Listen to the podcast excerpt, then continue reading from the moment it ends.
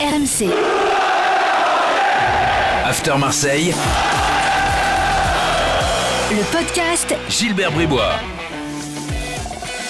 Chers supporters d'Ali Boafia et de Daniel Xuereb, bienvenue dans le podcast After Marseille. 15 minutes de débat consacré à l'actu euh, de l'OM avec aujourd'hui Jonathan Macarly. Salut Jonathan. Salut tout le monde Et avec Florent Germain qui est sur place à Marseille, bien sûr. Salut Florent. Salut les gars, salut à tous. Alors des débats comme toutes les semaines et l'évaluation après le match face à Lorient.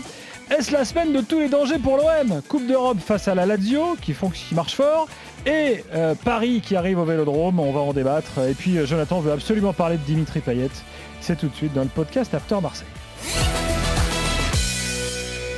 Florent, qui a été ton taulier du match euh, face à Lorient? Matteo Gendouzi.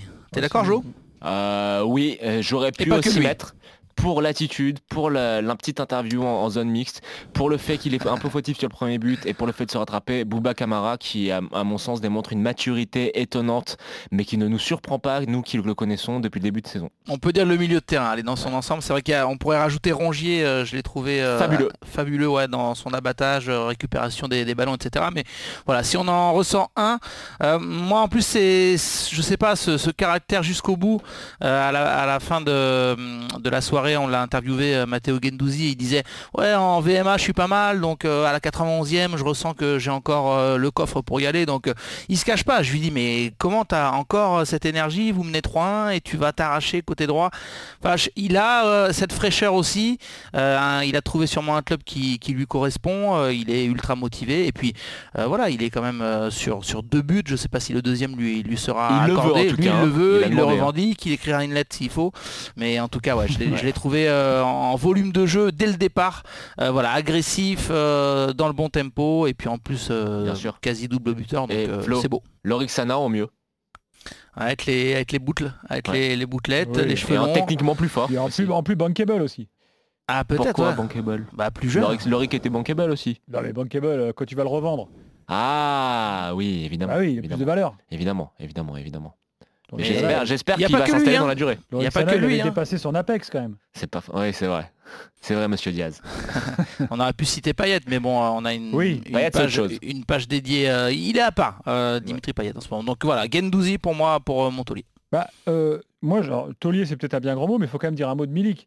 Parce que ça fait des semaines qu'on l'attendait, là il revient. Mine de rien, c'est un retour gagnant, positif. Ouais. euh, un un attaquant, un mec qui marque tout de suite.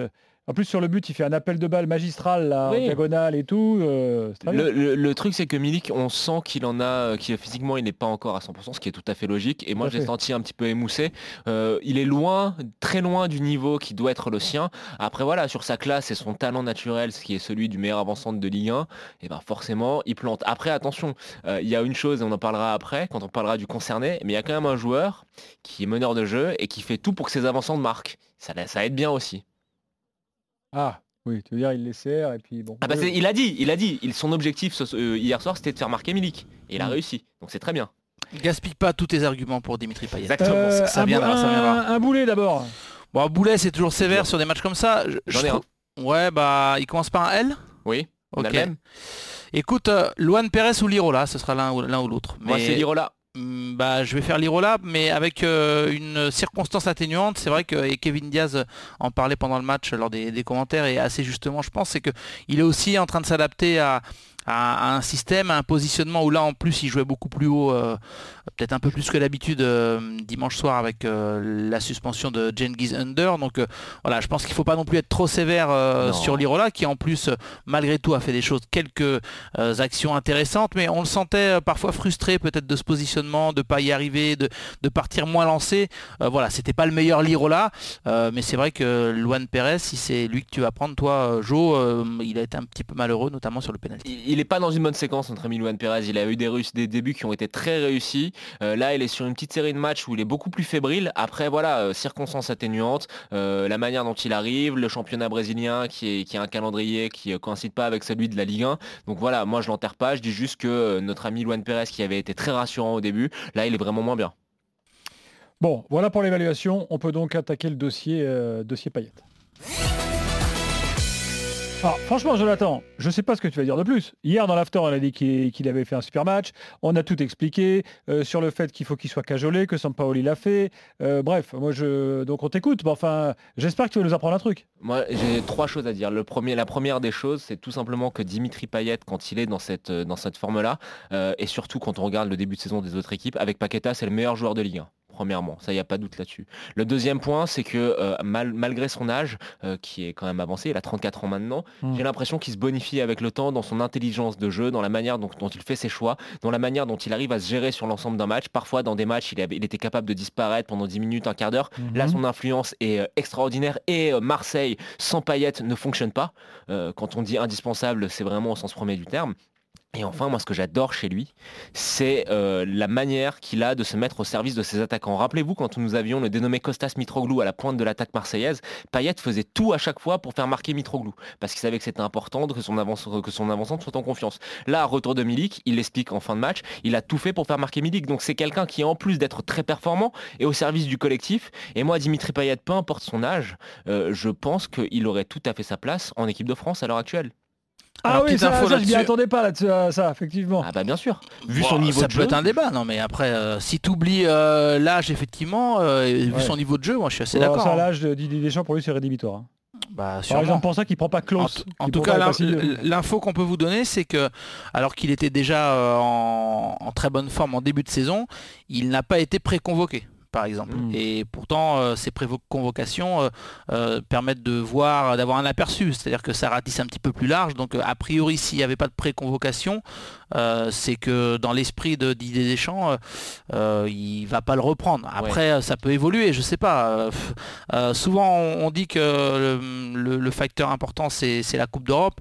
Faudra voir. S'il fait des gros matchs, il arrive à enchaîner, la Lazio, etc. Peut-être que la question se reposerait, mais bon, on n'en est pas là. Euh, après, ce qui est intéressant, moi, je suis pas sûr que ce soit, ce serait une bonne nouvelle, hein, d'ailleurs, euh, pour les, pour Bien euh, l'Olympique de Marseille, qui sont en équipe de. France, parce que euh, la petite phrase qui a été intéressante, au-delà euh, du fait que Sampaoli disait euh, euh, la semaine dernière que voilà que c'était son homme clé, euh, qu'il était impressionné par Payet, euh, l'un des meilleurs joueurs qu'il ait côtoyé dans sa carrière. Bon, voilà, vraiment des, louanges pour Payet. C'est de la politique, ça. Ouais, peut-être, mais c'est aussi sincère dans le sens où euh, il, je- il s'attendait pas à ce qu'il soit vraiment à ce niveau-là. Il savait qu'il était euh, bon, mais là il le trouve, il l'a trouvé énorme sur certaines séquences et, et il a confié autour de lui, euh, Sampaoli, euh, je le sais que, que vraiment il avait été euh, bluffé par, par le niveau de Payet sur cer- certains matchs. Mais par contre, il, il a reconnu que euh, il avait peut-être un petit peu de mal à, à enchaîner parce que comme ces rencontres, c'est vrai que euh, Payet il disparaît plus trop des rencontres comme il faisait euh, Ouais. parfois.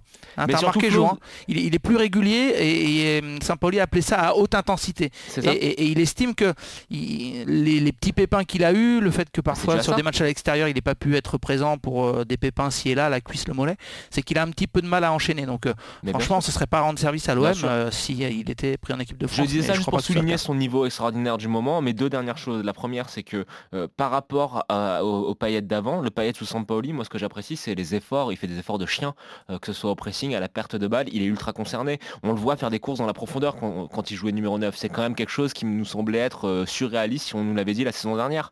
Et une autre chose, je pense qu'il y a beaucoup de mérite qui doit revenir à Jorge Sampaoli parce que Sampaoli a quand même le chic et le talent pour toujours mettre en confiance ses meneurs de jeu euh, et pour les transformer. Euh, il l'avait fait au Chili avec, euh, avec Valdivia. Valdivia qui était quand même un joueur qui était un petit peu sur courant alternatif, il en a Mm. fait un des joueurs qui était monstrueux sur des compétitions entières. Euh, il l'avait fait à Séville, que ce soit avec El, Elmudo Vasquez ou avec Samir C'est-à-dire Nasri. quand il faut s'occuper d'un joueur en particulier, euh, Il sait câliner ses tirer le meneurs de jeu. meilleur, ça, il Ouais. sait faire. Il sait câliner, il sait faire, mais en plus j'ai l'impression qu'il a une- un amour particulier pour ses numéros 10 et ça se voit partout où il passe. Et c'est vrai qu'il faut insister là-dessus, tu as raison euh, Jo, alors tu parlais de, de Mitroglou euh, et on peut euh, tout simplement revenir à, à OM Galatasaray, euh, le dernier match où rappelez-vous il y, aurait pu avoir un penalty pour, euh, pour l'OM euh, avec cette faute euh, ou pas sur Gendouzi là et en fait Payet ça s'est pas forcément vu, on n'a pas insisté là-dessus parce qu'au final le penalty avec la VAR euh, n'a pas été accordé mais il avait donné le ballon tout de suite à Milik. Bien sûr. Euh, et en fait, c'est- voilà, alors qu'il les tire plutôt bien en ce moment. Eh oui, que, mais rappelle-toi Milik- Benedetto à Ouais, mais pareil, pareil. Et d'ailleurs, il s'était fait taper sur les doigts par Villas-Boas parce que non, non, c'est toi qui dois le tirer. C'était comme ça, l'ordre était établi. Mais il a, c'est vrai, ce souci euh, je, je pense qu'il prend quasiment autant de plaisir à faire une passe D qu'à Ah bah, marquer un but. faudra lui, faudra lui poser la question à nouveau, mais euh, ça, se, ça se ressent. en tout cas. Mais il a dit que ce qui le, le gênait dans son début de saison, c'est qu'il avait mis euh, beaucoup de buts par rapport à, à 5, mais qu'il n'avait pas encore fait de passe décisive et que là il était ravi parce qu'il en a fait deux hier et que pour lui son rôle c'est de faire des passes D. Donc c'est très bien, c'est vraiment un joueur qui, euh, quand il est dans cet état de forme physique et cette disposition mentale, c'est un joueur qui est monstrueux. Et il n'y a pas de doute là-dessus, c'est un joueur qui est au niveau Ligue des Champions quand il est comme ça. Parfois tendance à vouloir faire un peu du Neymar sur certaines, euh, certains gestes techniques. C'est sérieux. Ah, à ajouter Ouais, il en a le fait petit- 3-4 à là, ajouter la le petite petit roulette. truc, là. la La petite roulette, roulette. le tu petit pinailles machin. un peu. Tu pinailles un peu parce que vrai, je parce que, peu. parce que comme Neymar, tout comme Neymar, euh, il le fait. Et si on fait le ratio efficacité tentative, je pense que le ratio de Payet est beaucoup plus élevé parce qu'il le tente beaucoup moins. Mais, Mais- il a réussi aussi beaucoup. Par contre, il- il est moins, je trouve qu'il le fait moins dans un esprit euh, chambreur. Ouais. C'est-à-dire, que c'est- je l'ai rarement vu vouloir provoquer euh, son adversaire par un geste. Ouais. Euh, alors que c'est vrai que Neymar, il a plus ce côté-là, euh, chambreur ou joueur, euh, un peu mauvais garçon euh, quand il sent qu'il est au-dessus. Quoi.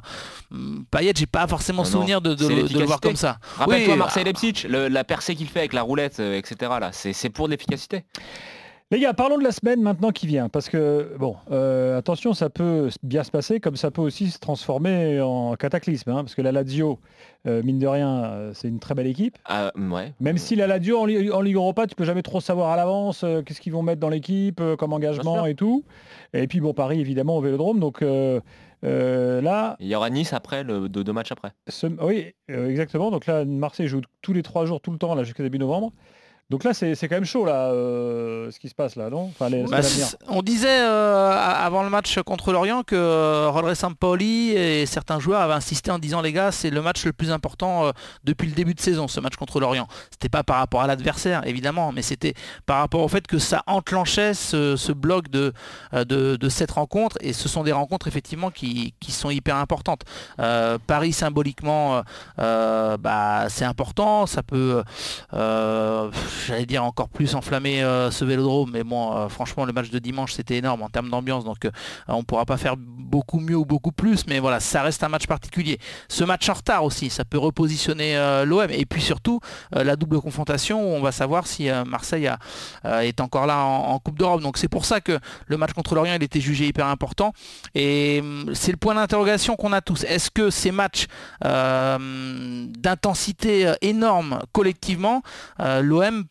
peut être capable de, euh, de Les aligner, de Ouais. les enchaîner.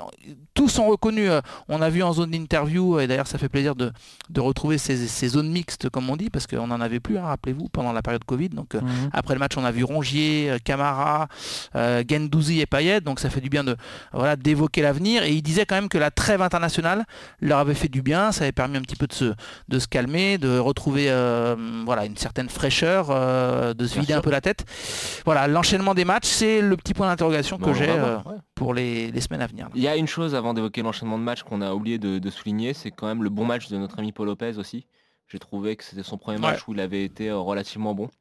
Euh, il fait euh, des parades Ouais, oh, c'est pas non plus. Enfin, on- Non, Mm. mais faut- on lui a tellement tapé dessus, Gilbert, Oui. que quand il fait un match correct, il faut quand même le, le souligner. Il fait des parades intéressantes. Mm. Après, sur la séquence de match, euh, moi, c'est pas le match contre le PSG qui me fait peur parce que je pense que tous les joueurs seront à fond. J'ai même peut-être un petit peu peur que certains soient trop à fond. Euh, CF, euh, enfin, je, gêne mon regard vers ouais, Gendouzi. Mais euh, c'est plus les matchs d'après. Moi, le premier à quel je pense, c'est pas Gendouzi, hein. Payet, Sampaoli. Sampoli. ah, mais bien sûr. Bien Moi, je pense que Sampaoli il va être chaud comme la braise. Ah mais bien sûr, évidemment, il va être, il va être chaud. Mais c'est une équipe qui a montré qu'elle avait beaucoup de caractère, avec des joueurs qui étaient Et je capables pense que l'OM va mettre donc du physique d'entrée de jeu. Oui. Ah oui, oui, oui. En sachant Non. qu'en plus, t'as- t'as, euh, Herrera, euh, pardon, Paredes, le garde du corps de Neymar et Messi n'est pas là. Euh, par exemple, Ramos qui aurait pu être un mec voilà qui lui a pas peur de ce genre de truc là et pas là non plus. Non, puis il y aura tout un contexte. hein. Là, je peux vous, je peux vous dire qu'il y a Ah un oui. vélodrome qui s'annonce bouillant, que euh, il- alors, tout le monde dit non, Messi, on s'en fout. Non, Messi il va se prendre des broncas comme jamais. Ça va être, euh, euh, ouais, voilà. En termes d'ambiance, ça va être très très particulier. Ouais. Donc c'est un match où effectivement ça peut tourner dans un sens comme dans l'autre. Soit me- c'est le match d'anthologie où c'est la folie, soit peut y avoir de l'électricité dans l'air et du pétage de plomb et peut-être des rouges. Donc c'est quand même à suivre. Je sais pas Flo ce que tu as pensé de, de la composition contre l'Orient, mais je suis curieux de voir quelle défense sera alignée contre le PSG. Ouais, écoute, euh, déjà il y a le match de, de jeudi qui va peut-être donner quelques éléments, mais moi je me demande effectivement si Tchaletatsar devient euh, un candidat euh, crédible pour, pour être titulaire. Pourquoi On a bien vu hein, pourquoi il avait mis hein, sur les premiers ballons, Gelon chercher Milik en première intention. Il y a ça et c'est ce qu'il a dit après la rencontre. on va peut-être le croire, c'est que il estime malgré tout que à force d'avoir fait des séances sérieuses à l'entraînement, à force de montrer quand même que il avait avec la Alors il n'a pas été titulaire indiscutable non plus lors des euh, dernières trêves. hein. Je crois que la dernière trêve, que je vérifie. Je crois qu'il a joué euh, euh, un seul match en tant que titulaire.